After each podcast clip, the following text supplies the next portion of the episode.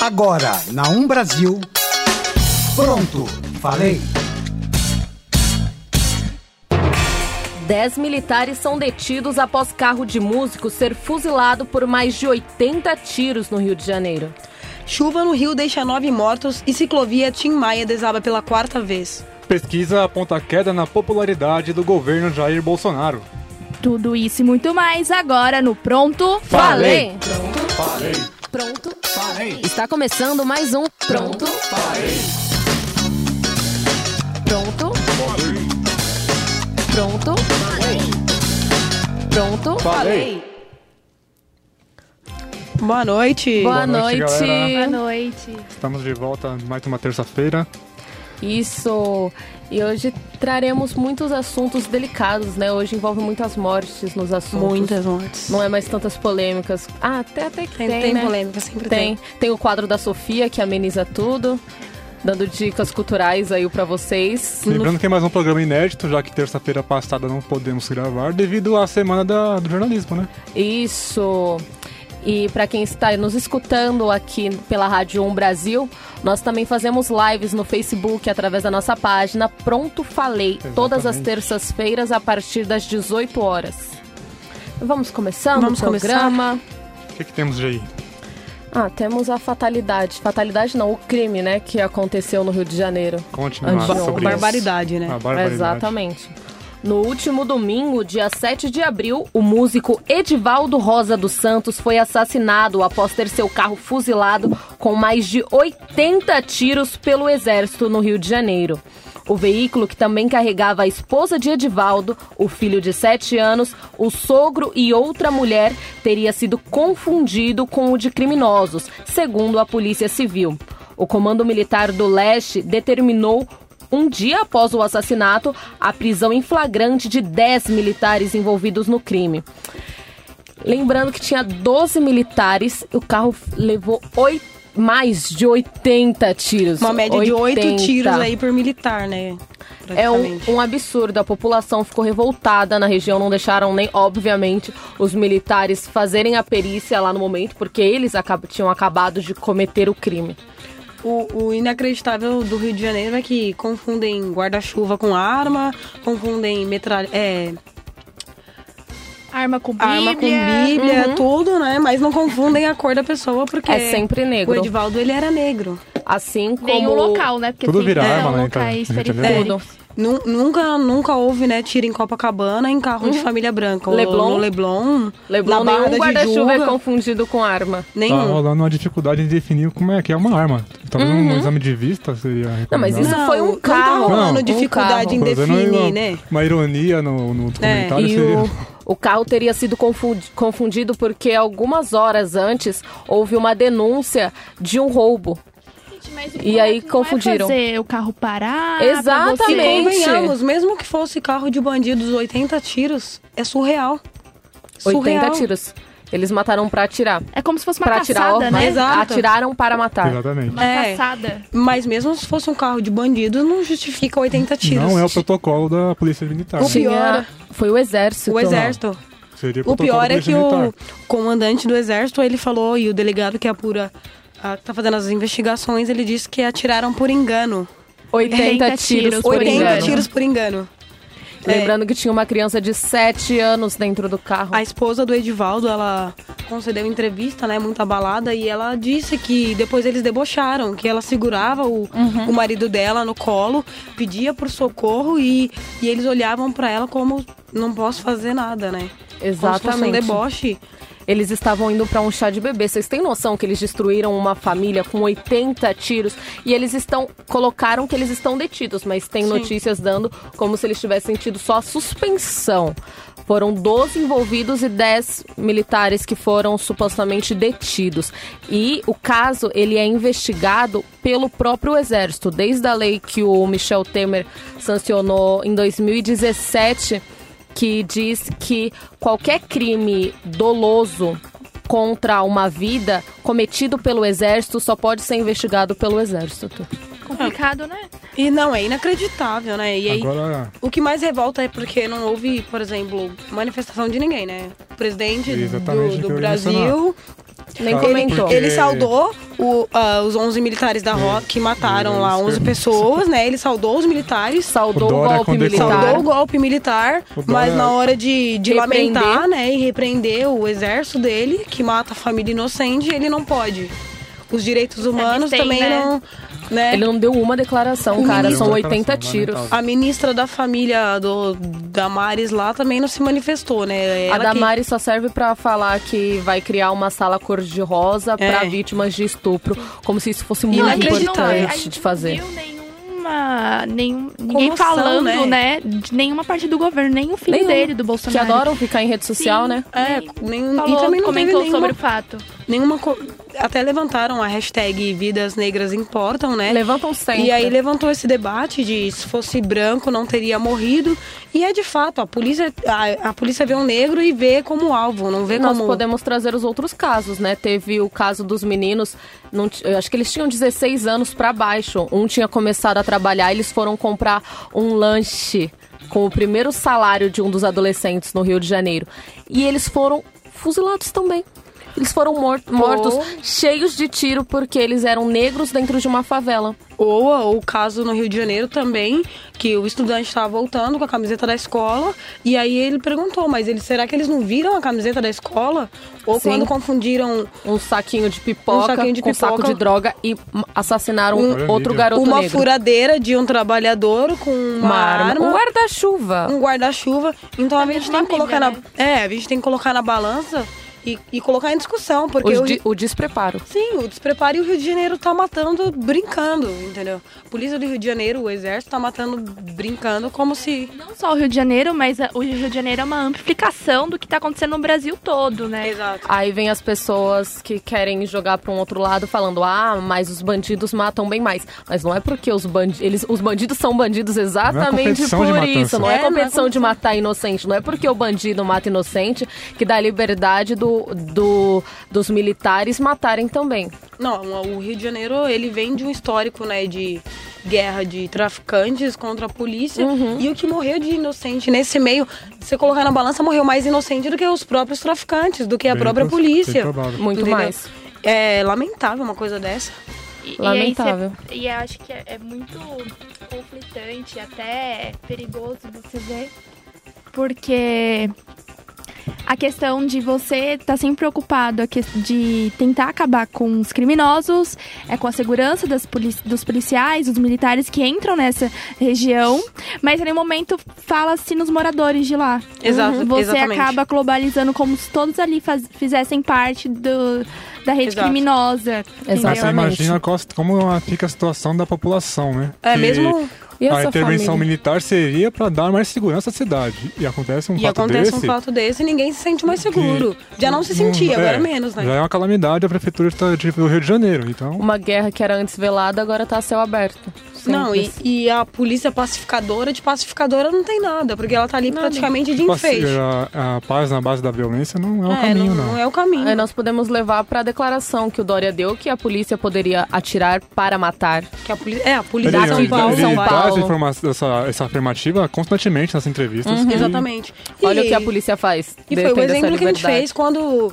Que a gente teve quando 11 criminosos morreram na Operação da Rota. Entendeu? 11 criminosos morreram na Operação da Rota. Foi do. No, do assalto ao banco. Sim. Uhum. Então é lamentável. Acho que o despreparo, a gente já vem falando disso, né? Do despreparo da polícia militar. Agora a gente prova que o exército também não tá preparado. Ele Exatamente. basicamente deveria estar preparado para situações de guerra, né? Eu acho que é isso, né? É, Isso, eles ficam numa tensão tão grande em fazer aquilo, porque querendo ou não, é difícil. Não e é. eles acabam cometendo erros que não pode acontecer. Não só que, pode, só que é a gente tá de inadmissível. exército, né? É, Eu acho que exército. deviam ter um preparamento psicológico, bem porque quando maior, você vai né? pra guerra, também não há só terroristas, não há só Tem grupos Exato, gente inocente em todo refugiados. lugar, Sim. entendeu? É, Rio de Janeiro. Falando em Rio de Janeiro, só calamidade, só problema, só morte. Possível impeachment até do prefeito do Rio de Janeiro. Exatamente. Novamente, né, gente? De vem de um histórico aí não muito bonito. Tá. Vamos, vamos falar aí também das fortes chuvas que causaram estrago no Rio de Janeiro na última noite, aqui na segunda-feira. O número atual agora são de nove pessoas, nove mortes, e uma pessoa ainda continua desaparecida após um deslizamento de terra no Morro da Babilônia. O bairro mais afetado pelas fortes enchentes foi o Jardim Botânico, onde em quatro horas choveu mais que o esperado para o mês de abril inteiro. Os carros ficaram cobertos de água ou foram arrastados. E, além disso, também um trecho da ciclovia Tim Maia desabou ontem, na segunda-feira, por volta das 22 horas, na altura de São Conrado. Esta foi a quarta vez que a ciclovia desmoronou desde que foi inaugurada em 2016. O prefeito deu coletiva hoje e ele afirmou que, desde a última queda, um programa de contenção de encostas é desenvolvido na região, mas as obras não chegaram a tempo no trecho que caiu. Ou seja, a ciclovia ela caiu em quatro partes diferentes. E ele disse que agora, nessa quarta vez, as obras não chegaram até ali. Ah, a média A de uma vez, queda né? por ano, né? É uma queda por ano. Nem isso, porque a, a ciclovia foi inaugurada em 2016, a gente está em 2019, são três É anos. verdade. então a gente tem duas quedas aí. Uhum. E a questão é, enquanto não houver punição para quem deveria vistoriar isso, para quem faz, para quem paga por aquilo, a gente vai continuar tendo esse tipo de coisa. É. Brumadinho, o, o dormitório do Flamengo. Se tivesse punições para isso, a vistoria seria muito maior Assim, e poderíamos ter evitado muitas mortes. A última vez que a ciclovia caiu foi em fevereiro deste ano, então Olha faz, isso, faz colado. dois meses. Sim. E aí. É, óbvio que as fortes chuvas, os meteorologistas e os estudiosos, eles afirmam que essas chuvas não são esperadas, que elas estão maior do que o, do A que eles estudaram, do mês, sim. o mês inteiro choveu em, Chover em pouco- quatro poucas horas, o que deveria chover no mês inteiro. E, de fato, mas a gente vê todos os anos, a gente sabe que janeiro, fevereiro, março e abril são meses de chuva e a gente não tem preparo. Sim, sim. Não É- no Rio de Janeiro, em São Paulo, em lugar nenhum. Sim, mas, é uma questão, essa questão de, f- de, de clima não justifica Quatro a vezes. falha de gestão do governo do Rio de Janeiro. Porque é uma coisa que teria que ser, acontecer uma vez, ok, vamos arrumar isso, vamos E repro, é, reprojetar o projeto, né? Aham. E não deixar mais acontecer. Há a tecnologia para isso. É Uhum. óbvio que sim. Há dinheiro para isso, dinheiro desviado. Mas a gente colocar, começar a colocar na balança, a gente tem os quatro governadores do Rio de Janeiro, os quatro últimos presos. Exato, onde Sim. está onde tá o Onde dinheiro que tá da o ciclovia? Tá, tá errado a chuva? A chuva é um fator extremo, assim, que ocorre uma mas vez na vida. Onde começa a crise no Rio de Janeiro, né? Então, a gente vê aí que o Rio de Janeiro, ele. A gente reclama da saúde, óbvio. Todo o Brasil tá com a saúde precária. Mas o Rio de Janeiro é surreal. É uma Surreal. amplificação, é uma amplificação, né, do Brasil. Sim, geral. o Rio de Janeiro, criança deficiente morre em fila de hospital. Não só no Rio, né? Não, no Brasil sim. todo. Mas os casos mais absurdos são no Rio de Janeiro, que o, pa- que o filho transfere a mãe de um lugar para o outro. Aí a gente pega a segurança do Rio de Janeiro, precária. A gente pega a mobilidade do Rio de Janeiro, precária. A gente pega saúde no Rio de Janeiro, precária. E os quatro últimos governantes presos, você acha que a culpa é de quem? Do, da chuva? E pra agradar gringo, eles maqueiam a cidade inteira, né? Porque nós Ah, vimos é, na a Barra da Copa, nas Tijuca, Olimpíadas. Copacabana, Leblon. Não, vamos falar assim, existe dois Rio de Janeiros, né, Existem gente? dois Exa- Rio de Janeiro. É, duas né, realidades Duas realidades totalmente diferentes. completamente coladas uma na né? outra. É, e- aí agora, É pra você ver o reflexo disso, estão pedindo impeachment do prefeito do Rio de Janeiro. Porque a gestão do cara é surreal. Eu estava ouvindo a cole- a coletiva que ele concedeu e ele praticamente não aborda nada, só simplesmente deixa os secretários falarem. De, pô, é, tá, não tá assumindo a culpa, assim. A, a pior fala dele, eu acho que a pior é, foi. é, é, ele falou assim, se eu não me engano, que foi. Foi falha mesmo, foi erro mesmo. Foi E algo que bom do tipo. que admitir, igual é mais- o presidente que falou que não nasceu pra ser presidente, nasceu Mas- pra ser militar. Então, mas aí você coloca. Aí as a, duas pessoas morreram, né? Duas irmãs. E aí ela- a família tá alegando que lá eles têm sirenes, né? De, de alerta pra casos assim. É, 39 sirenes toca, tocaram na cidade do Rio de Janeiro. Mas é, exatamente nesse bairro onde houve deslizamento, no Morro da Babilônia, não tocou a sirene de aviso. Então as pessoas continuaram em casa e aí foi que deslizou e matou Gente, as duas esse irmãs. erro não é admissível. Não Não é admitir. São admissível. vidas que se perdem, famílias que são São vidas. prejudicadas. Como a gente tá Inclusive- falando de governador, né? Ele não pode cometer, cometer esse tipo de falha e chegar e falar assim, ah, foi uma Ah, falha. foi uma falha. E tudo É, só bem, morreu, não, não tá só tudo morreu bem. cinco, seis Nove pessoas. pessoas, né? Inc- É, Até o momento inclusive, ele foi registrado, né? inclusive a senhora que estava apareci- desaparecida com a netinha foi encontrada morta, soterrada dentro de um táxi algumas horas atrás. Isso é horrível, Teve um, gente. é um lastimável. motoqueiro também, garupa de moto, que né, caiu e aí as imagens são muito fortes também, porque ele foi encontrado embaixo de um carro depois afogado. Morreu afogado, cara. Pelo então- menos até a tarde continuava a chuva, né? Que eu tava Continuava a chuva, uma, tá uma, forte. vídeo ao vivo e as, a- as escadas pareciam Sim, mas a, a previsão até domingo não é de que mude.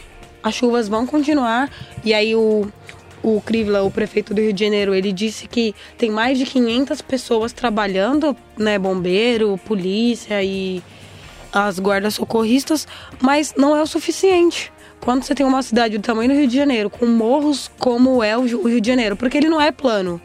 O Rio de Janeiro Sim. não é plano, ele é montanhoso, então é óbvio que a água mas não tem um plano de drenagem. Uma coisa simples. Não tem um plano de de- drenagem. É surreal. Cidade Realmente. Olímpica. É, nas Olimpíadas estava tudo lindo, maravilhoso. E nós vamos para um rápido comercial e já voltamos.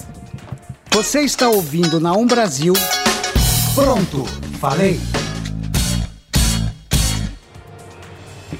Estamos de volta. Voltamos e E- agora a gente vai deixar um pouquinho mais leve, né? Isso. O programa, que tá bem pesado, né? Nessa terça-feira chuvosa. Gente, hoje eu vou falar sobre o MIS, tá? O Museu da Imagem do Som. Ele é um museu público estadual aqui de São Paulo e ele é vinculado à secretaria e foi inaugurado em 1970. Nem parece, né? Pra quem conhece o MIS. É, eu vou trazer algumas outras programações fora a da exposição de quadrinho presente no museu, que vai até o dia 26 de maio, tá? Para quem quiser dar uma olhadinha como tá a exposição de quadrinho, o MIS é aberto de terça a sábado, das 10 horas da manhã às 8 horas, e de domingo e feriado, das 9 horas às 18 horas da tarde, tá? Os ingressos, os ingressos custam 30 reais a inteira e 15 reais a meia se você quiser comprar pelo site antecipadamente. O engraçado é que se você comprar na bilheteria, o ingresso, a inteira, a inteira do ingresso é 14 reais e 7 reais a meia. Bem mais barato. Bem mais barato, só que assim, até lá, é sujeito a a disponibilidade na hora. Se tiver muita gente que comprou para ir no evento, você não consegue entrar, mesmo se você estiver lá. E as terças-feiras, tá? Entradas são francas. Então, se você tiver afim de ver a exposição de quadrinhos, ainda dá tempo, tem um mêsinho aí para ver. Quase dois meses, né? Aliás. E nas terças-feiras você consegue ir de graça. Graça eu gosto, hein? Eu também. Gostamos bastante. Agora, falando sobre outros eventos que acontecem no MIS, a agenda do MIS para o mês de abril está com a programação bem recheada de atrações, começando pelo documentário O Tambor Me Chamou, que fala sobre o bloco Afro Ilu Oba de Mim.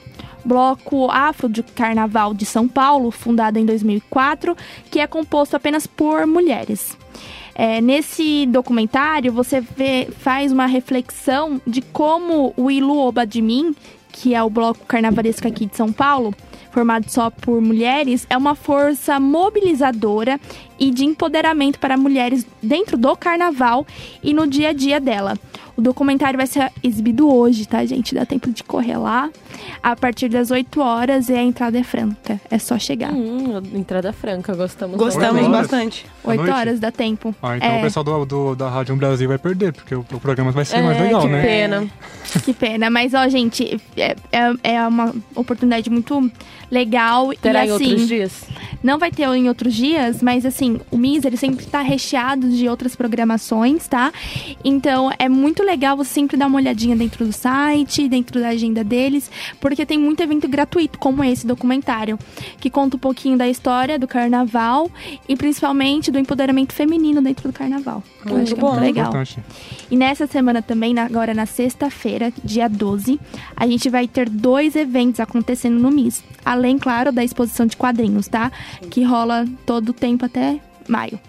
Ah, o primeiro é um clube de leitura de HQs, com enfoque para o quadrinho O Eternauta, selecionado para a edição de abril, tá, gente? O, o MIS, ele faz leituras de HQs, principalmente agora com a exposição de quadrinhos, tá? Então, cada mês eles traz uma nova edição de quadrinhos para vocês poderem se reunir lá e discutir sobre esse HQ. Legal. Que legal. Tá, o enfoque, ele vai acontecer agora na sexta-feira, das 3 horas da tarde às 5 horas da tarde, lá no MIS. A entrada é gratuita e podem participar adolescentes acima de 14 anos, tá? E tem que ter a leitura prévia da obra selecionada, né? Até mesmo para poder discutir. Ah, no caso do Internauta, que é esse HQ selecionado para edição desse mês, ele é um grande clássico argentino de ficção científica e aventura.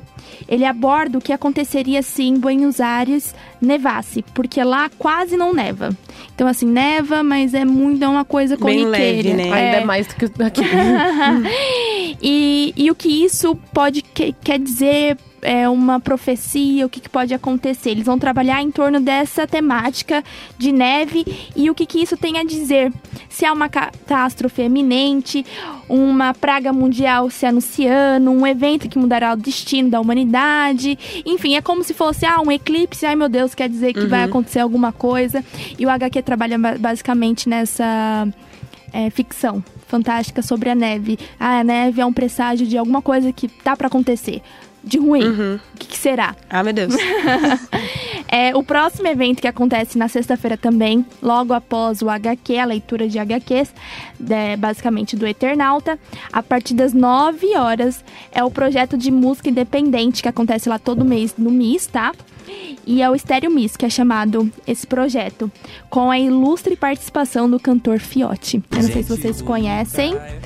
E tá, ele é um irmão do Emicida, pra quem não conhece, tá bom? É, se vocês conhecem o Emicida, que é muito famoso, sabe, tem um irmão dele que também canta, uma outra pegada, claro, mas é muito bom também. Ele já fez até algumas participações com o Emicida e o seu primeiro EP foi Gente Bonita, esse está tocando aqui no fundo enquanto eu tô falando. E acho que vamos soltar um, sobe um som aí um pouquinho pra gente curtir um pouquinho o som.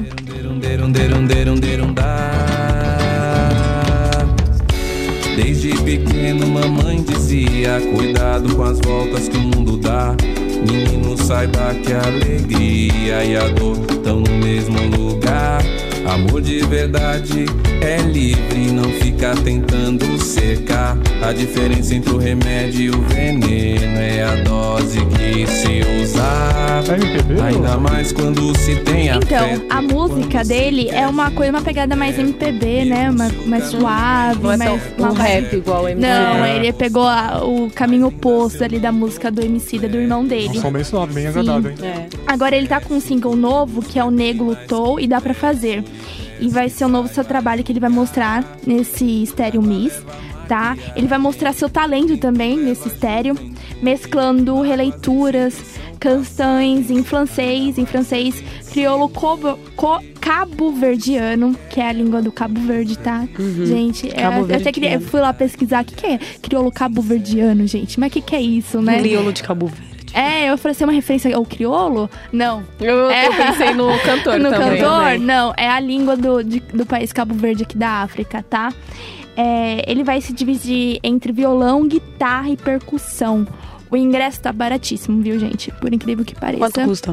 A inteira custa 14 reais e a meia 7 reais. Ah, vale Nós que somos Vale estudantes. muito a pena. Vale, Vale muito a muito a pena, pena. porque ele é um cantor muito bom, muito talentoso. Aliás, só pelo fato dele tocar essa diversidade de línguas e instrumentos. E é uma, é uma vibe super gostosa, super recomendo. Eu Super vou vale a pena, né? Super vale agora. a pena e com certeza. Gente, eu vou, já comprei. Oh, eu vou, já muito bom. comprei. Quando vai ser? Vai ser agora, sexta agora. Nossa, Teremos um feedback, hein? Sexta vamos ter um tá feedback. Teremos um feedback da Sofia da Sofia Final de semana saberemos, hein, como foi. E pra finalizar com chave de ouro, eu trouxe aqui o que vai acontecer no dia 14 de abril, domingo, hein, gente, Pra finalizar a semana. Ai, meu Com coração. chave de ouro. Tem no cinema Grafo, especial clássico do cinema ET, o extraterrestre. Isso é antigo. Steven é sonori- Spielberg. sonorização dos músicos. Essa exposição ela busca resgatar a atmosfera das primeiras sessões de cinema. Nossa, um negócio bem preto e branco, Sim. assim. Nossa. com os músicos tocando. Ao fundo. Sem áudio, né? O filme sem Sim. áudio. E infelizmente a primeira sessão dele, que é às três horas da tarde, já está com, is- com os ingressos esgotados, tá? Mas ainda- Infelizmente ou felizmente? Infelizmente, porque já tá esgotado, não tem como vocês perdeu, então. comprarem. Você não comprou esse ingresso. Mas tem a segunda sessão, que é às 6 horas da tarde, tá? E ainda tem ingresso. E você Corre pode lá. conseguir pelo site a partir de hoje. Liberaram hoje, tá? A segunda sessão. Então corram. Eu tinha medo E- desse ET, hein? o Spielberg tem uma legião de fãs, né? É, acho que o das seis vai Vai esgotar lotar. rapidinho. E assim, gente, também é super barato, super acessível, não é um preço. Na verdade, é super barato mesmo. Não tem nem como falar que é médio, nem é tão caro assim, porque é barato. A inteira é 12 reais e a meia é sei- é 6 reais. Então, Ah. dá pra ir super colar nesses eventos diferenciais. Eu acho que vão agregar culturalmente pra vocês, até pra ter uma nova perspectiva de como que era o cinema antigamente, como que é você ver um talentoso músico fazendo várias interpretações, interpretações musicais de língua. E é isso, gente. E O endereço, Tem endereço? Do, tem, ele fica ali no Jardins, tá? Na Avenida Ah, Europa. Pra, localização, Europa. então tá barato mesmo. É, na Avenida Europa. Tá, gente, é super de fácil acesso, tem vários ônibus que passam ali na frente do MIS. Gente, e não percam, tá? O MIS tá É recheado de informações, Vários de eventos carros naquela culturais rua, hein? essa semana. Nossa, É, e é- dos- a Rua dos Sonhos. É menos da metade dos ingressos de muitos cinemas por aí, que tá 30, Total. 40 reais. Gente, é muito menos o ingresso, dependendo do É porque depende da localização É, do shopping. os- do shopping, É que do tem, na cinema verdade, está. as redes, né? Tipo, o Cinemark em todos os lugares é tal preço. É tabelado, né? Mas, tipo, 30 reais o ingresso. A meia. Poxa, Foi assistir Meia, Capitão né? Não, Marvel. a inteira. Eu, eu assisti Capitã Marvel por 22 e 20 A e meia? 50. A meia. Cê é A meia eu paguei Caro. 25 reais, A meia gente. entrada. eu Gente, paguei vocês estão assistindo, 22. vocês estão Eu assistindo o filme no JK Eu Iguatemi? assisti segunda-feira. Eu Não, não, lá a gente não entrava. É, a gente 18 seriam reais. perseguidas. 18 reais. Ah. Gente, eu queria informar vocês que em Osasco existem cinemas muito bons, que a meia entrada é 5 reais, tá? Ô, louco. Mas é Eu isso. quero. Vale a pena co- conferir as programações do MIS aí. Vocês gostavam de, gostavam de quadrinhos? Não gosto de falar quadrinhos, gosto de falar de gibi. Não, eu, Eu eu, assistia é, eu gibi, sou da eu época do gibi. Mônica, turma da sou da é época da HQ, Mônica. é HQ. Vamos lá. Você fala HQ, Não, é- de HQ, o que que é HQ? É, é o famoso gourmetizaram até o gibi, né, gente? Até o gibi, meu. Mas os, os pessoal que é fã de gibi, de, gibi, É de gibi. quadrinhos, chamam mesmo de HQ. Tem, É tem de outro nome, tem até outro nome mais, mais técnico assim, que eu não sei mesmo. Livrinho. É, Livrinho. livre não ofensa. Mas é isso. Mas é muito bom. E aí, acabou todos os anúncios Gente, culturais para essa semana? É isso mesmo, acabou. Aí, pessoal. Não percam, tá? Tanto hoje não tem, talvez vocês não consigam ir, tá? Na exposição do documentário. Mas tem o HQs, né? Que é a conversa sobre o HQ Internauta, que eu acho que é muito bacana, vocês não devem perder, porque é uma ficção fantástica sobre o que aconteceria se nevasse em Buenos Aires agora. Seria um presságio? Será? O que aconteceria se nevasse em São Paulo? Ai, ai, o negócio ia ficar estranho. Deus. Já, já levou em São Paulo. Sério? Eu Seríssimo. não sabia. Conte Na aclimação. Já levou na Conte-me mais. aclimação. Tell me more. Sério Não é mesmo. piada é- não, né? não, não é piada, não. Primeiro de abril já passou. já nevou em São Paulo. Quero acho que era provas. do- 2005 o Não, eu ano. já era 2005. nascida. E era, 2005. e era ali na aclimação, Cambuci ali, já nevou. já Gente, nevou eu na vou- Padovan. Ah, vamos lá. também não Por exemplo, sabe. Campos Vamos do apurar. Jordão, que é mais Não. gelado e tal. Não, já nevou em São Paulo. Ela Um vai bairro trazer só? provas Eu, pra eu vou gente. trazer um provas pra bairro só? vocês. Não é possível. Ela vai trazer Seríssimo. provas. Porque nós só enquanto trabalhamos isso- com provas. Vamos trazer provas, mas por enquanto vamos falar um pouco Exatamente. mais de política. Vamos Mas um antes disso, É, a gente vai para um rápido intervalo, tá, gente? Exatamente. É, vamos lá. finalizando E a gente o quadro da volta. Sofia. Com os assuntos mais tensos. Espero que vocês tenham gostado, tá? E não percam a, o HQ, o show do Fiote e que mais? E o sessão de do filme Como é o nome do lugar? extraterrestre. Cinemógrafo? Cinemógrafo. Cinemógrafo. Tá É, bom, outros Não gente? são perca o zumbis, né? Não percam o cinemógrafo, tá Já bom? voltamos. E só pra fechar, sobe aí o som do ET. Já foi? Ah, então beleza. Então vamos lá? Já a voltamos. já volta, hein? Você está ouvindo na Um Brasil. Pronto, falei. Voltamos! Estamos voltando e agora vamos trocar o assunto, sair um pouco da cultura e vamos pra, de volta pra política. vamos falar sobre a pesquisa do- do- da popularidade do governo Jair Bolsonaro. Após três meses à frente da presidência da República, Jair Bolsonaro tem seu governo aprovado, ou seja, avaliado como ótimo ou bom, por 32% dos brasileiros com 16 anos ou mais. E uma fatia similar, de 30%, vê como ruim ou péssimo ou, e, o, e o desaprova. Os demais que consideram o governo regular são 33%, e os que preferiam não opinar são 4%.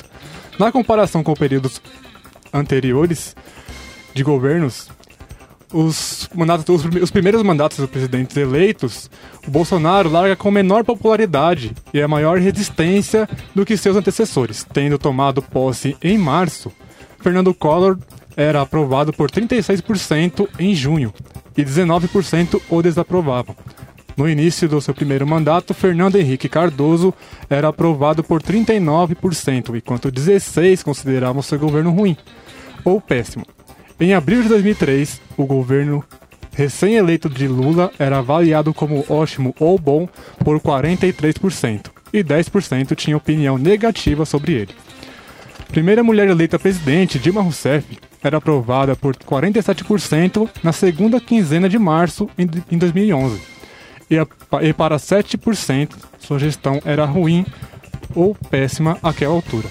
O interessante é que no começo o Bolsonaro. Obviamente ele tinha uma aprovação maior, até porque ele foi eleito, então a maioria votou nele. E de repente sumiram, né? Eu posso, Caiu dar um dado, eu posso dar um dado de outra pesquisa também? Por favor. O país, o Brasil é o quarto país mais infeliz do mundo. Certeza? Absoluta. Eu já vi que era o, o, tipo, o segundo mais ignorante, ou Não. que as pessoas viviam É o- mais fora da É o, realidade. quarto, é o quarto país em que as pessoas estão mais tristes. Pô, eu tô feliz. Eu Eu vi essa pesquisa e é verdade.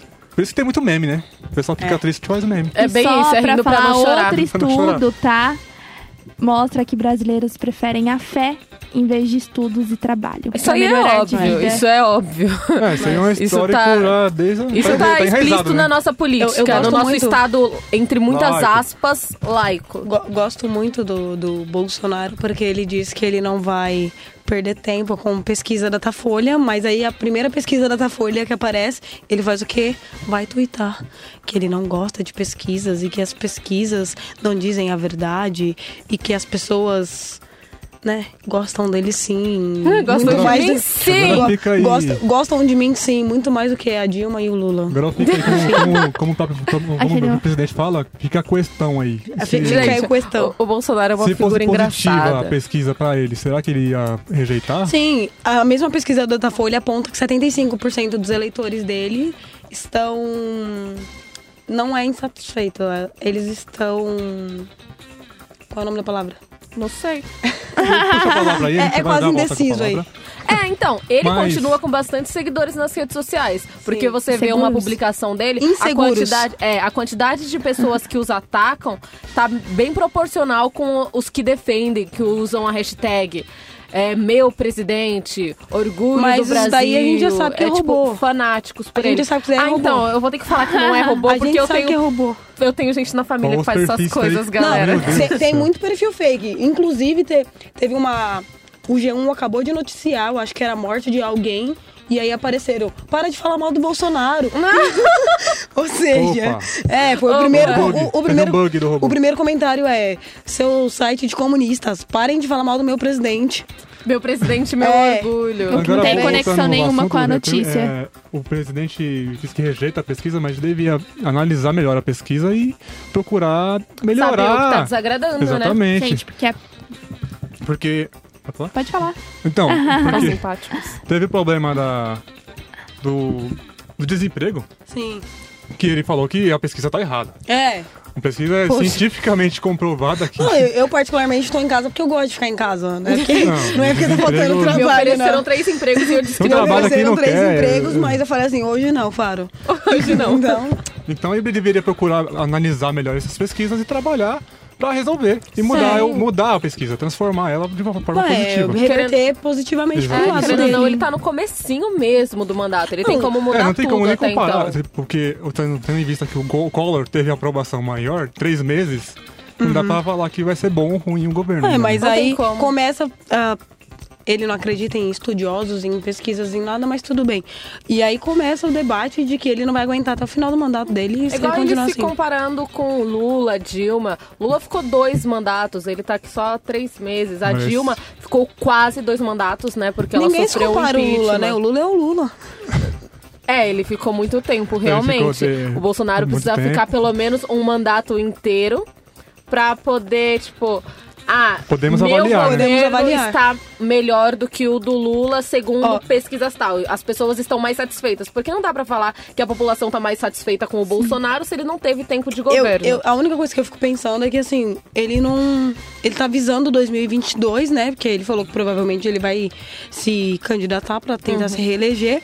Mas a gente tem três meses aqui que ele não fez absolutamente Agora, nada. com dois- uma declaração maravilhosa de que eu não nasci para ser presidente, eu nasci para ser militar. Desculpe as caneladas. Sorry. É uma frase meio complicada, né? Por que, por que você Ele se complica, candidatar ele é a uma figura presidente, engraçada. Sendo que você Não. não, é nasceu pra isso. Sim. Não, é engraçada a questão que. Questão. Três, me- a questão, né, gente? É, ele tá três meses, é muito tempo, muito pouco tempo para se A avaliar Uhum. um presidente, mas o tanto de notícias que a gente já teve conseguiu ser o dele, Ele é né? polêmico. de Ele polêmicas pior que primeiros ele, alavancou, né, nesses três meses, fez muita gente que votou nele ia ficar em cima do muro, aí Ficar inseguro. né? Topics. Sim, Bolsonaro e até mesmo questionar o seu voto. E a gente vê assim que é o é muito cedo para avaliar, mas os prognósticos não são positivos até o momento. É, mas pode ser pode que mudar. muda. Faltam pode ser quatro que mude. anos aí pela mas frente, até ou não. agora os prognósticos É, a mostram gente vê outras muita coisas. queda de ministro, troca de ministro e a É. gente não vê nada caminhando com relação à educação, Tem- saúde. Como diz o Bolsonaro, tem que mudar isso aí. Exatamente. E falando em mudar isso aí, vamos para uma outra mudança do nosso presidente. O presidente Jair Bolsonaro, mais uma vez utilizando as redes sociais como seu palanque, anunciou através da sua conta no Twitter a demissão do então ministro da Educação, Ricardo Vélez, na última segunda-feira, dia 8 de abril. Bolsonaro também aproveitou para anunciar o novo ministro que assumirá a pasta. Quem ficará então com a pasta do MEC será Abraham Weintraub. Eu não sei se eu sei falar o sobrenome dele, porque eu também não sei a origem. Parece Weintraub? meio alemão. Não, o sobrenome dele é Weintraub. judeu. O É judeu. Como é que fala? Como é que pronuncia, Mas que Sofia? país- Desculpa, essa parte eu não sei. Eu sei que é judeu a origem, Ah. mas só apenas isso. E antes de conhecermos um pouco mais sobre as formações, sobre o perfil do Abraham, porque eu vou falar só essa parte do nome dele mesmo, vamos lembrar algumas coisas que o Ricardo Vélez fez e propôs para o MEC, que talvez tenha ocasionado no próprio presidente demiti-lo em três meses. Foram apenas 98 dias, gente, que ele conseguiu ficar à frente do ministério. Solta o top 10 aí de coisas que Top trendings do Ricardo Nossa, Vélez. do programa dedicado a isso, motivos né? Pelos quais o Ricardo Vélez foi- deixou o, o cargo de ministro. É, é top, demissão, demissão justificada, né? Justa É. causa. top 1. Ele propôs a alteração na seleção de livros didáticos. Uma coisa que era proibida no li- nos livros eram propagandas. E ele queria reverter isso, porque é óbvio, nossa educação tá ótima, então vamos fazer coisas que melhorem ela, colocar propagandas em livros didáticos escolares. Se é proibido propaganda na TV, vai colocar propaganda em livro didático. É, é. É pra- Exatamente. Como fala? Incentivar o consumismo, gente. Vocês É. têm que entender.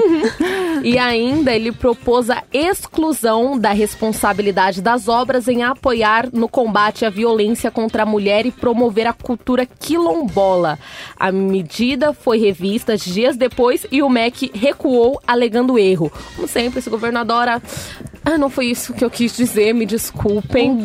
Esse governo recua tanto que daqui a Ele eles recua. de- desistem da Daqui candidatura. a pouco eles eles voltam tão pra onde eles querem gente. tanto voltar, que é 1964, que eles queriam comemorar. Não, mas eu Inclusive- acho que é uma tática isso, de ficar testando. Eles É. colocam, É. Se vamos a- ver, se vai cair no Uhum. gosto da população, a gente deixa. Se não Exato, cair, a exatamente. gente tira. O que é errado é despreparo. O Ricardo Vélez não tinha preparo nenhum pra assumir a pasta. A Tabata Amaral que é. Foi muito bem, por sinal. Nossa, ela deu uma aula pra ele numa reunião Que do tem MEC. 22 anos, né? 22 22 anos, formada em Harvard. Mais Tabata Amaral, menos então-. Não, mas, gente, o que, que vocês. Não, deixa pra lá, vai. Não, é. ela, inclusive, falou pra ele que o mínimo que ela esperava dele pra aquela reunião era, era ele ter estudado um pouco, um pouco, o mínimo, pra poder estar ali e debater com ela. E ele não fez o mínimo. E ele era o ministro Ai, do meu MEC. Então, mas aí saiu, né? Esperar de um cara que fala cidadãos. Exatamente. Agora vamos pra que foi uma, acho que uma das mais polêmicas. O famoso hino nacional nas escolas que sempre existiu, vamos lembrar, mas que ele pediu que fosse gravado, que todos os alunos fosse gravado e que o material fosse enviado para eles. Ele ainda pediu para que fosse lido o slogan da campanha do presidente Jair Bolsonaro, Brasil acima de tudo e Deus acima de todos, no nosso famoso, entre muitas aspas, Estado laico sem pedir permissão dos pais, sem pedir nada. Aí Eu ele acho fez o que quê? essa Aí ele fez o quê? recuou novamente, Ah, disse entendi. que não foi exatamente isso que ele queria, que ele só queria propor o hino nacional e que ia sim pedir a permissão dos pais e que realmente a, o pedido para falarem a frase do Bolsonaro, o slogan de campanha, foi um equívoco. Um equívoco. Mas se tivessem aceitado, as escolas estariam falando isso. Três. Três, vamos Tem lá. mais? Meu, vamos lá. para. O Enem. Tem mais programa ainda. Ele, ele queria que as provas do Enem, as questões, fossem averiguadas antes e que elas poderiam ser vetadas. Lembrando que a prova do Enem nunca foi questionada A- sobre averiguadas pelo Jair Bolsonaro, que não tem formação acadêmica, que é ex-paraquedista. Exatamente. E isso depois do Enem do ano passado ter colocado questões que traziam a violência contra a mulher, que já tem outros Enems. Quando eu fiz Enem foi o tema da redação. Trouxe linguajar de LGBTs, então eles disseram É. que essas coisas não deveriam estar lá, então eles poderiam vetar. educação é, marxista. Tudo, tudo é comunismo. Marxismo cultural. É. Faz- se vocês lerem o livro do Marx, tem lá explícito, assim, ó. Violência contra a mulher é errado e falar e respeitar LGBTs é uma coisa Res- corretíssima. Respeitar seres humanos. né? Res- respeitar os seres humanos. Marx respeitava a mulher dele, É, né, vamos gente? lembrar que a galera que não conhece Marx, ele era um agressor de mulheres, mas voltando. Tem só mais uma que eu preciso falar, que eu vou terminar. Quatro. 1964 não foi golpe, precisamos rever os livros didáticos. Cri, cri, cri, cri, cri. Eu acho que esse foi o ponto crucial pra demissão Não, do vo- você nosso pode, antigo ministro. você pode, né? A gente costuma falar que a gente falou aqui semana retrasada que o, o Bolsonaro ele não escreve uma nova história e queria reviver 1964 de novo. E Exato. o ministro tá do lado Inclu- dele, é, porque Você citou isso aí, foi inclusive na, na apresentação do ministro hoje à tarde. O presidente foi citar, o, ele, ao invés dele falar 19, 2022, ele falou 1900 e voltou. Ah, não, Eu acho que não- ele queria dizer dá, 1978, não dá. né? Ah, co- como é que você vai apagar a história? Sei lá. Eu, eu me formei sabendo que 64 foi um golpe. Todo mundo que se Todo forma mundo. sabe Até que porque não uma um revolução. presidente, alguém que não é eleito para estar naquele cargo. no, no cargo, numa democracia que antes nós vivíamos, nós vivíamos e vivemos agora, mas na época da ditadura não, ditadura, democracia não são as mesmas coisas. É golpe. Você tirou uma pessoa com golpe, não teve voto popu- popular e você se colocou lá dentro. Durante é golpe, 21 não não importa teve se você é popular. militar. Militar não deve estar acima do, do- da voz do povo. Quem É. manda no país são as pessoas que vivem nele. É por isso que se chama ditadura militar. Ditadura O que me militar. estranha, não, não vou tirar o mérito do golpe, porque foi golpe, agora me, me estranha que nos livros não falam que a democratização do Brasil foi um golpe também. Lógico que foi. Mas não Uhum. exemplifica no Brasil, não fala no- nos livros não Independência ou morte. Independência ou Foi. morte. Independência ou morte foi golpe. E uma das Tem vários frases, golpes no Brasil. segundo Vélez, há 55 anos, o que não ocorreu um, um golpe, e sim uma mudança de tipo institucional. É inacreditável, né? É Não, complicado. inacreditável. A gente tem aí mais de 433 pessoas desaparecidas durante o período documentos. ditatorial. E o cara me diz que não foi golpe, não foi ditadura. Ah, Imagens, documentos É, comprovando pega ao contrário. da época. Pessoas que viveram, depoimentos. pessoas que viveram pra contar essa história. Pegamos- Estão vivas, né? Pegamos inclusive. os jornais da época que eram censurados, que trazem na capa uma receita de um bolo, porque eles eram censurados. Quando você não pode ser oposição dentro de uma democracia, é censura. Censura. É, tudo bem que aquilo não era uma democracia, era uma ditadura. Mas agora voltando aqui para o nosso novo ministro da Educação, que tomara que seja melhor, vamos falar algumas atribuições dele.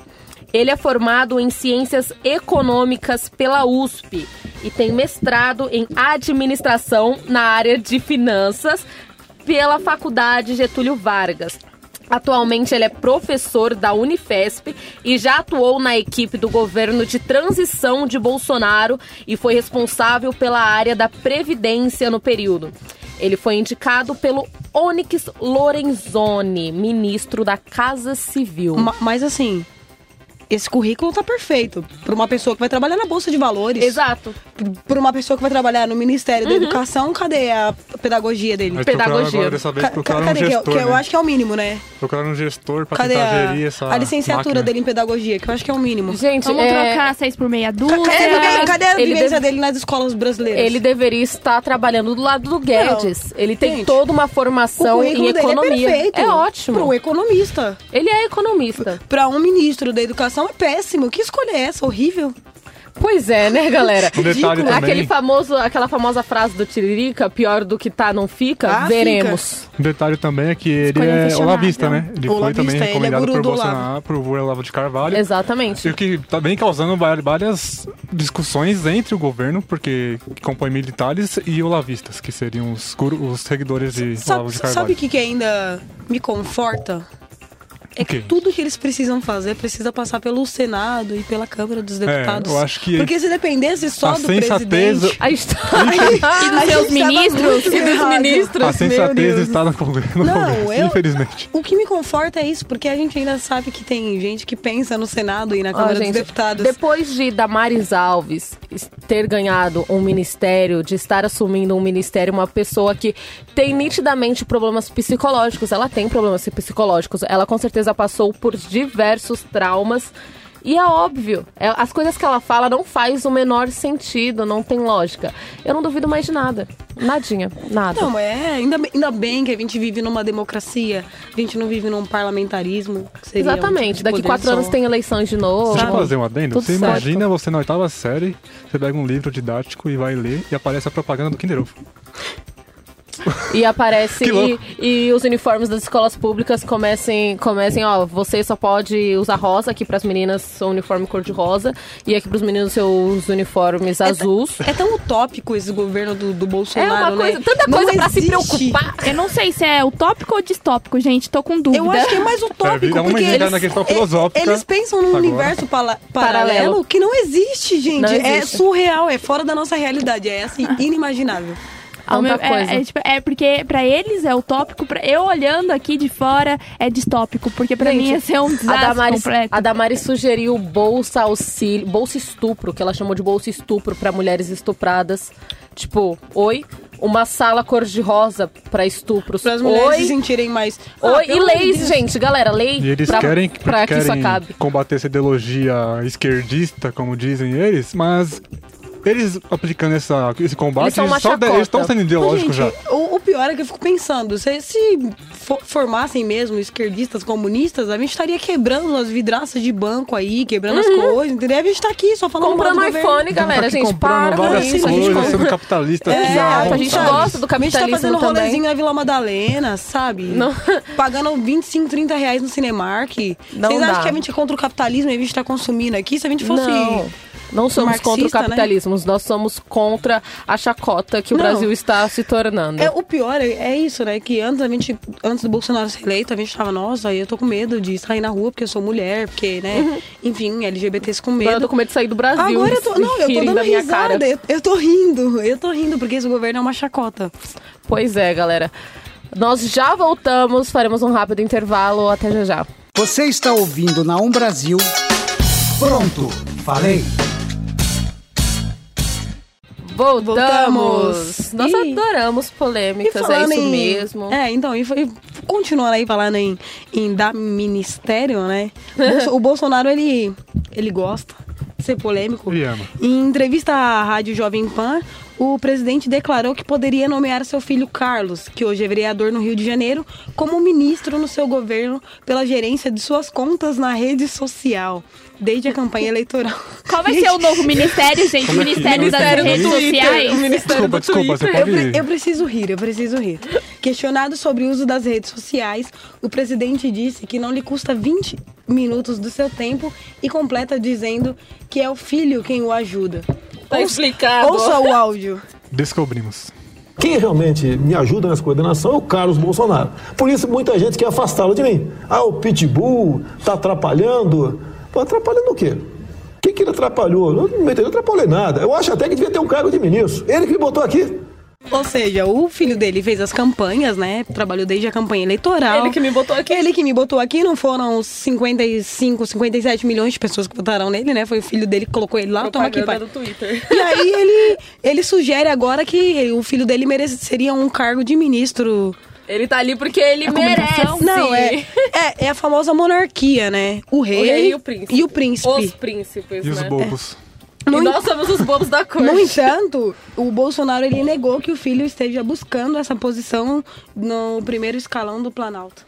Ou seja, ele disse que o filho dele não quer esse Tá cargo de feliz. ministro. Ah, é porque eles não precisam, eu né? acho- Eles são governadores e eles viajam com o presidente pra tratar de assuntos internacionais que deveria ser o ministro das relações internacionais que deveria estar indo pra lá. E, o, e quando viaja, quem cuida do, da agenda dele é o próprio filho. Uhum. Então, mas Não, é eu engraçado acho- que vão passando por cima de critérios, né? De leis. É uma assim. família ali dentro. Keep Não, up é uma- with assim, the Bolsonaros. o, o Carlos Bolsonaro, que é vereador do Rio de Janeiro, passa a maior parte do tempo dele em Brasília. A gente volta ao início do Exato. programa, porque o Rio Ah, de Janeiro tá uma calamidade ele. e Rio o de Janeiro tá muito vereador. perigoso, tadinho. Não. e o vereador tá gerenciando conta do, do presidente da república. Ou seja, e A aí ele população fica... tem que tomar alguma, tem que tomar alguma atitude. Exatamente. Não, mas E- pra, pros, pra população, ele é, é o orgulho do. Mas igual assim, por exemplo, esse negócio das redes sociais é um problema, porque agora tem o juiz Sérgio Moro, né? Porque aí eles falam que estão tentando autenticar a veracidade das informações, que eles não confiam na mídia, e etc, etc, etc. O Globo News cantou semana passada a demissão do Vélez. Aí o Bolsonaro segurou, disse que não iria demiti-lo, que isso era uma fake news. E aí na segunda-feira o Bolsonaro demite o Vélez. Então ele faz isso, ele joga informação, ele desmente pra dizer que ele sim tem credibilidade e É a o mídia modus não. operandi Quem do vai, governo. quem vai averiguar as coisas são eles, sim. Não são os jornalistas formados que fazem isso a É vida uma inteira. forma de desacreditar. É, de- de des- desacreditar a mídia, né? É. E, e, inclusive, o Bolsonaro, ele tá fazendo um mon- monitoramento aí, né? Pra ver quem fala mal dele nas redes sociais. Meu Deus, tá lascada, Ingrid. Vai dar bloco?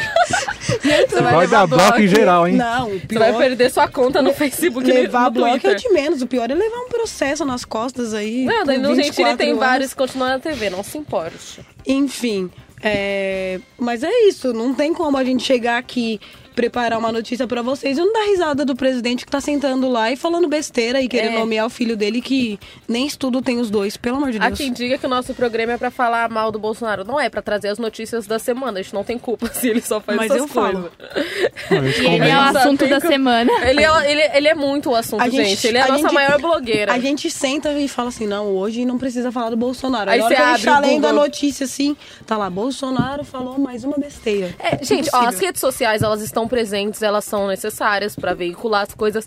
É uma ferramenta que ele pode utilizar pra falar com a população. Porém, não é a única. E assim, Ele não dá entrevistas pra para as emissoras brasileiras e foi dar lá O- pros Estados Unidos. o que, que a gente tem que entender?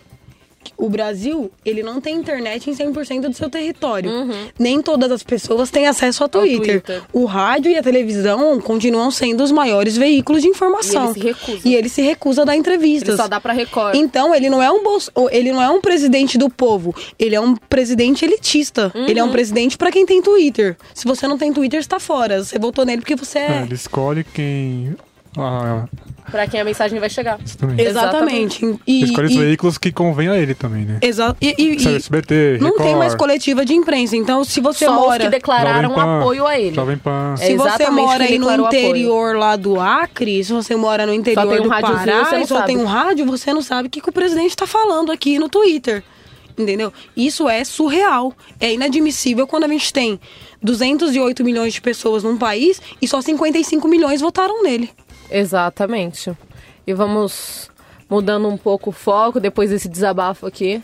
A gente. No finalzinho do programa a gente vai falar um pouco sobre esportes, como eu sempre gosto de falar. Gostamos.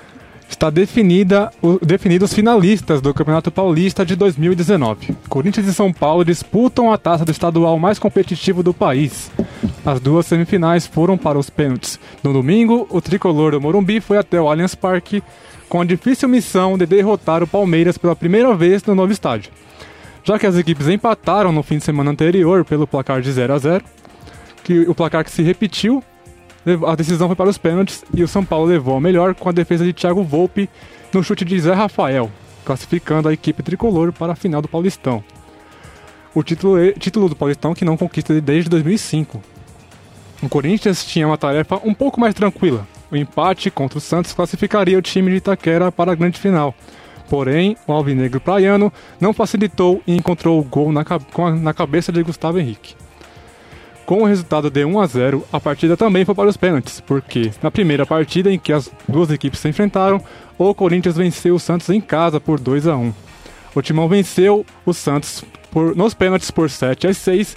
O capitão do Peixe, Vitor Ferraz, chutou essa dos corintianos. As finais serão disputadas nos dois próximos domingos. No dia 14, a partida é no Morumbi. E o São Paulo vai contar com o retorno de Hernanes, que estava fora dos gramados devido ao estiramento. Reforço importante e experiente para a equipe tricolor.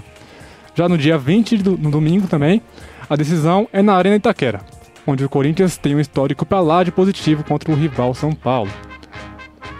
Desclassificado, o Palmeiras se dedica a, totalmente ao Brasileirão. Enquanto não começa o Brasileirão, aliás, para a Copa Libertadores da América, o time do técnico Felipão recebe no Allianz Parque os colombianos do Júnior de Barranquilla, amanhã a partir das nove e meia da noite.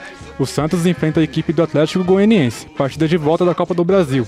Os meninos da Vila Belmiro vão enfrentar o Atlético Goianiense lá em Goiás na semana passada e perderam por 1 a 0. Só a vitória interessa para o time de Jorge Sampaoli. Ô, gente, vamos falar uma coisa aqui que é um fato histórico. Depois de 16 anos, o São Paulo está na final do Paulistão. Meu coração chega até treme. É que em 2005 É. era. Gente, Eu só não tô entendendo porque é o hino do São Paulo se o Corinthians também ganhou. Não, não, não, não, chegou, não, não acabou o Pelo negócio futebol que ainda. o Corinthians jogou ontem, ia perder feio. hein? Feio pro, ca... pro, pro, Mas não pro perdeu. Santos. Não perdeu porque tem Cássio. Não Eu acho que perdeu. perdeu porque tem pode Mas não se- perdeu. Não pode nem dizer que é jogo, né? É um antijogo. Não, Antijogo. Ele jogou numa retranca ali, colocou um cara só na frente e ficou jogando. O objetivo do, do futebol é marcar gol. Exatamente. Você fica na defensiva, você tá praticando um O antijogo. Santos conseguiu. Se esse gol do Santos que saiu no final do jogo sair 10 minutos antes, o Corinthians não se, tinha o suportado. Cássio, se não é o. Cássio, o Se não fosse o Cássio ali, o Corinthians Não- não, não passava, não. E Cássio que por sinal não pegou nenhum pênalti, as- o- os, os atacantes do Exatamente. Santos perderam. O, o, o Palmeiras reclamou muito, né, da final com o São Paulo. Tem dois, dois lances de Dois VAR, lances co- de VAR. acertaram, né? Os lances estavam Agora corretíssimos. o Palmeiras com o elenco que tem, jogando em casa, é, o mínimo que eles poderiam marcar um gol. Poderia. Dois sim. jogos, dois, dois 0 a 0 é E- muito exatamente. também. E, Exatamente. e o, o Filipão, ele cogitou, né, depois da decisão do VAR, sair de campo. Lembrando que se ele sair de campo, de fato, haveria punição para o Palmeiras. Deixa eu falar um meme que eu podia- vi muito Se fosse pra engraçado. sair de campo com 0 a 0 imagine com Com 5 a 0 da Alemanha. Tem, tem um meme rolando no Facebook que é bora levantar pra trabalhar, porque quem ganha dinheiro sem fazer nada são só os jogadores do Palmeiras. É muito isso. O elenco do Palmeiras é milionário, deveria ter apresentado um futebol melhor. O São Paulo vem de crise, né? Vem se. Colocaram os meninos do Made in Cotia aí pra meninos da jogar. base Os meninos da base Bem. e sambaram ali na zaga jogando do muito Palmeiras. bem. E de fato, o São Paulo conseguiu se igualar ao Palmeiras, jogar um futebol limpo. Se igualou, ou foi não. um bom jogo, arrumaram oportunidades. Exatamente. É, Dois lances de impedimento, que teve um gol anulado de impedimento no, Jogou de São igual Paulo. pra igual, né? Teve outro lance de impedimento que quase marcou gol. Uhum. Agora, o Palmeiras se dedica totalmente a Libertadores, por enquanto que não começa o Brasileirão.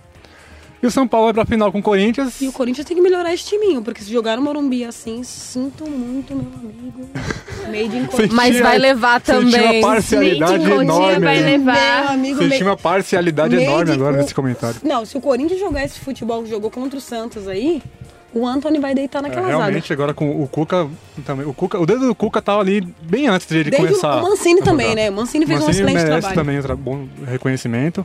Mas o Cuca é diferenciado. É, vamos ver que o Caliri vai. É. Pronto aí. É, o cara ele é um, time- um meio retranqueiro, né? Mas é. Os corintianos se calam nesse momento. É, eu acho que o programa vai ficando Podemos por encerrar aqui. depois desse comentário. Podemos ficar por aqui. Totalmente parcial. De uma... Como vocês sou- podem perceber, sou São Paulina, nós sim. somos, já nosso programa é sou muito São Paulina parcial. também e já finaliza esse programa com um sorriso de ponta a ponta. Ah, Veremos quem vai sorrir São mais Paulina e moradora de Cutia, hein? Depois do... Made in Cotia, gente, eu trabalhei já no CT de São Paulo. Tchau, gente. Tchau, até a próxima. Até a Tchau, próxima. gente. tchau, Até a tchau. próxima. Pronto? Você ouviu pela Um Brasil. Pronto, falei.